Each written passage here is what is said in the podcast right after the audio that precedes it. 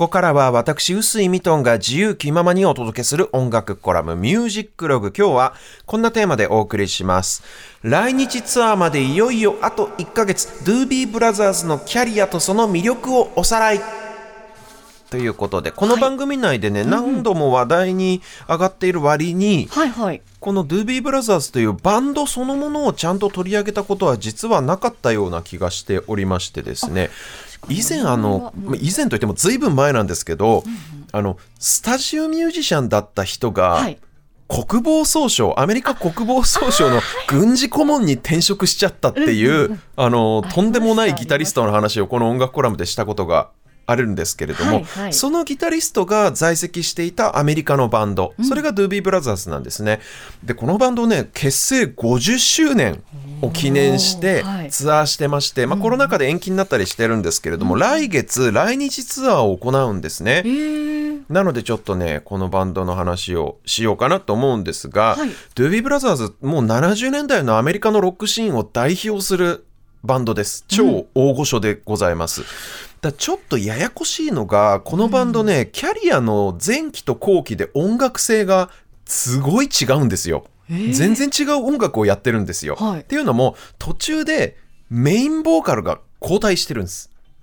ボーカルが交代してるんですよ。はいでロックバンドでそのメンバーが変更になるっていうこと自体はそんなに珍しいことじゃないと思うんですけれども、メインボーカルが交代するってなかなかないですよ。だってね。ねメインボーカルってそのバンドの顔じゃないですか、う んそうですよね。ねアイデンティティそのものっていうか、うん。でミスチルの桜井さんがスピッツの草野正宗さんに代わってそれは果たしてミスチルと言えるのかみたいな話になるわけじゃないですかなんかそういう感じでまあ具体的にどういうふうに音楽性が違うのかっていうと、はいはい。ボーカルが変わる前前はい。その初代のボーカリストっていうのは、トム・ジョンストンっていう人なんですけど、うんうん。その人がいた頃っていうのは非常にねなんて言うんでしょうカラッと明るい非常に分かりやすいアメリカンロックなんですよね。このこれぞアメリカンロックっていうのはこのストレートでマッチョな感じっていうか、うん、ちょっとねこれ聞いていただくのが一番早いと思うんです思うので、ワンコーラスだけですが聞いてもらいましょう。はい、お聴きいただいているのは、ドゥービーブラザーズ初期の曲なんですが、チャイナ・グローブという曲で、えートム・ジョンストンという人がボーカルだった頃の曲ですね。はい。でね、この初代ボーカルのトム・ジョンストン、体調不良で音楽活動を休止しまして、はいそれで代わりに入ってきたのが、うん。マイケル・マクドナルドっていう人なんですけど、この人はね、鍵盤弾きながら歌う人なんですね。トム・ジョンストンはギター弾きながら歌う人なんですけど、はい。でこの新しく入ってきたマイケル・マクドナルドという人もあの白人の人なんですけど大のブラックミュージックファンでまあ、ゴスペルとかソウルミュージックとかリズムブルースとかそういうものがすごく好きなんで、そういうブラックミュージックの要素っていうのをこのバンドに持ち込んだんですね。でその新しいボーカリストマイケル・マクドナルドの歌唱のスタイルっていうのも非常にそのソウルフルな感じだったもので、この人の加入によってドゥービーブラザーズっていうのは一気にねそのいわゆるブルーアイドソウル的なもの、まあ AOR と。言ってもいいかもしれないし今で言うならちょっとシティポップ的というふうに言うと分かりやすいかもしれません。そういうシティポップ的なサウンドを奏でるバンドになっちゃったんですよ。で今聞いてもらったのは割とこうアメリカンロックっていう感じのなんかもうあの大きなフハイウェイをフフリーウェイをこのなんだろうなこの大型バイクでこう疾走するみたいな感じ ハーレーでこう疾走するみたいな感じだったと思うんですけど、マイケルのマイケル・マクドナルドが入ってどうなったかっていうのをちょっとねその後期の曲も聞いてもらいましょうか。こんな感じになりました。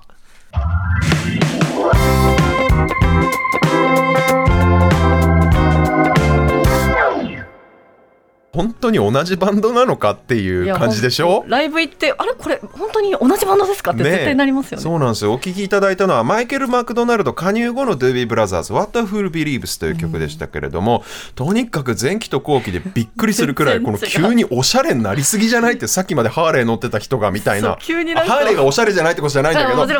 方向性の違い。わかりますわかります。イメージそうそうそう、うん。でやっぱあとさメインボーカルの声が、声が違いすぎて本当に同じバンドとはねにわかに信じがたいですけれども、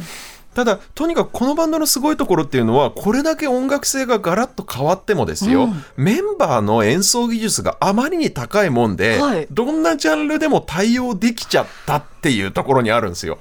要はボーカル変わって音楽性が急激に変化しても、うんうん、何の問題もなく涼しい顔して演奏できちゃうっていうところがやっぱこのバンドの一番すごいところかなっていう感じなんですよね。でしかも前期後期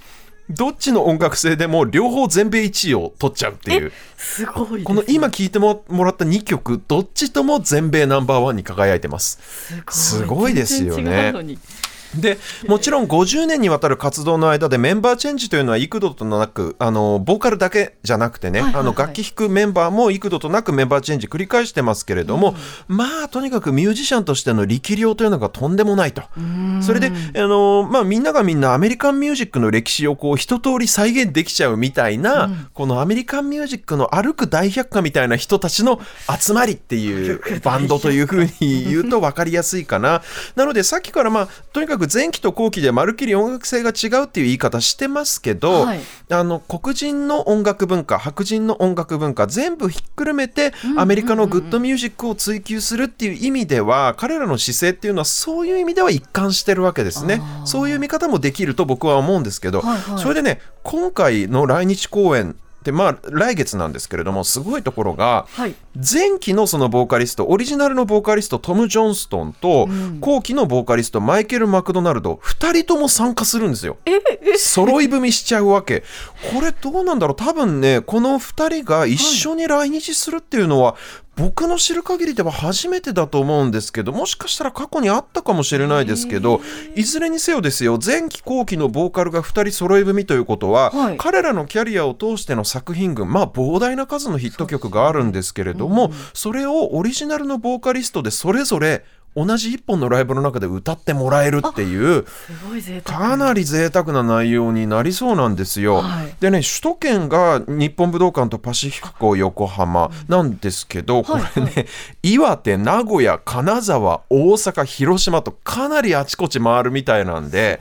ラジコでこれ聞いてくださってるあるいは YouTube で見てくださってる方で、まあ、東京首都圏以外の方もいらっしゃると思うんで、うん、ぜひ興味のある方調べてみてほしいなと思うんですが。うん今日はねそんな来日ツアーを控えたドゥービーブラザーズの曲最後に1曲かけたいと思うんですけれども僕ねとにかくアナログレコードのオリジナルプレスでこのバンドのこのサウンドを聞くのがすごい好きで、はいはい、やっぱものすごくいい音なんですよ。ミュージシャンはうまいし、うん、売れてたバンドだからやっぱお金かけて贅沢にレコーディングされてて音もいいし、うん、だからもう全アルバムをプレス工場違いとかで集めてまして結構な、あのコレクションの量になるんですけど、うんうん、あのね彼らのディスコグラフィーをまあファーストアルバムから順繰りにこう聞いていくとね実は彼らが全米で売れた要因の一つとして、はい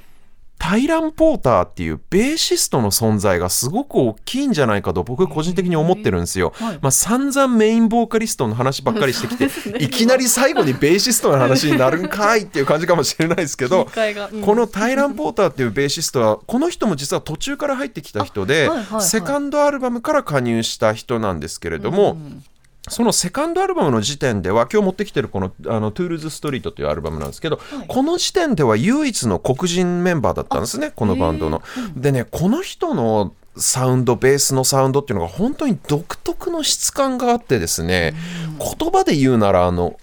ゴムまりみたいな音なんですよ。ゴムまりゴムボール。なんか弾け回るゴムゴムボールみたいな音音をしてるんですよ。ちょっと何言ってるかわからないと思うんですけれども、はい、完全に僕の感覚なんで。で、ファーストアルバムでは違う人がベース弾いてるんですけれども、はい、そのファーストアルバムもいいアルバムなんだけど、なんかね、いまいちそのサウンドのこの弾けるキャッチーさがなんかないんですよ。なんだけど2枚目でこの人のある、このベースが、ベーシストこの人のベースがこう鳴り響いた瞬間、はい、サウンドがものすごいポンって弾けるっていうか感覚がすごくあって、うんうんうん、あこれはそりゃ売れるわっていうなんか気持ちよさがね突然あのこの2枚目から感じ始めるんですよね、うん、なのでそんなところをねちょっと注目して聞いていただきたいなと思っていて僕の中でとにかくドゥービーをドゥービーたらしめてるのは間違いなくこのベースのタイラン・ポーターという人の存在だと思ってるんですけど、はい、残念ながら彼はもうドゥービーブラザーズに在籍してないので今回の来日公演はきません。なるほど。ということで、まあ、今回の来日公演の見どころはなのであのオリジナルのボーカリストトム・ジョンストンと後期のマイケル・マクドナルド2人が揃って見られるという部分だとは思うんですけれども、はい今日は、えー、とアナログでかけますのでこのぜひねタイラン・ポーターのベース注目してお聴きください。ザ・ドゥービー・ブラザーズ初期の大ヒット曲です。Listen to the music.